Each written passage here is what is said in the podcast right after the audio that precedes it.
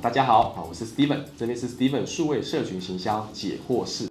分几个层面来回答哈。第一个层面呢是要根据您的生意目标或传播目标来拟定。比如说你希望知名度更高，那就要定知名度的 KPI，大概会是分浏览啊、曝光啊，或者是影片观看次数，这否知名度。如果您要的是好感，那通常定义的会是留言或留言的好评数有没有变多，或者是按赞数有没有变多，它比较偏互动性质的 KPI 指标。那你如果要的是转换，你要买气的话，通常叫什么流量？先从流量有好的流量，流量变多，下一个是下单率，就是说购买率，就我们叫做 ROI 转换率这些去看。如果说你今天要的是销售，可是你追求的是粉丝数，就是完全没有对到的。所以第一点是要对症下药。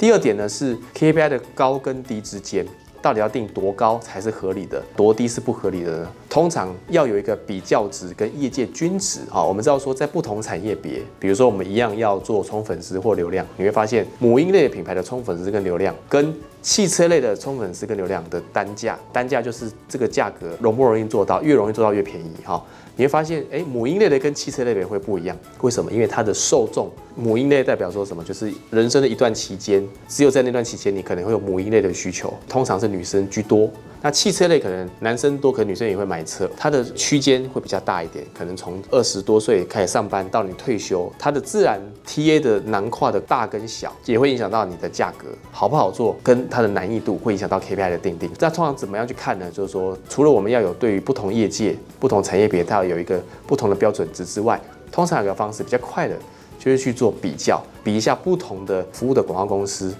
个别报给你的单价是多少，就可以从中去做比较，所谓叫货比三家不吃亏，你会抓到一个均值这样子。那再补充第三个重要观点，就是你可能想说，我自己投放很便宜，所以我给厂商我也一定要这么便宜，这是个迷思哦。乍听之下很合理，可是你忽略了几个重点。第一个重点是，通常你在买广告，不管是 Google、F B 广告、烂广告，广告其实它有个税。基本上，如果是 FB 为例的话，它是克美国的税，所以你用卡自己刷的话，你是没有缴税。可是当你要有核销发票的时候，但你不走发票是你个人行为。可是以正常的公司来说，一定要走发票，那个税就是蛮重的税，就会是成本。第二个部分是还有人力，比如说你就自己投放是这样单价，厂商给你的可能是周报，可能是月报，还要帮你做解析，这些也是一个分析人力的成本。而这样的分析人力是通常是专业者才有办法出这样的报告，所以不能只有看你投放的金额，而背后的这些。产出优化报告，这些都是一个我们要计算上去的一个 cost。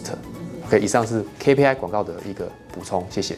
这边呢，我将传授啊，来自于我在营销 CI 里面上的课程，总共有八千个学员上过我的课程，还有呢，呃，有两千个以上为品牌服务操作的经验，六百个品牌的操作啦，会有一些成功的范本。或者是失败的教训，那这些呢，其实都是非常宝贵嘛，就会把它化为结晶，然后成为一个一百题的题库，好提供给大家，为大家呢带来一个好的贡献。那也希望大家呢有看了有任何问题，还想再发问的，欢迎在我们下面留言里面啊来做发问，我这边都很乐于的为大家持续的来做一下分享。那就请大家帮我们准时收看，啊，按赞、订阅、开启小铃铛哦。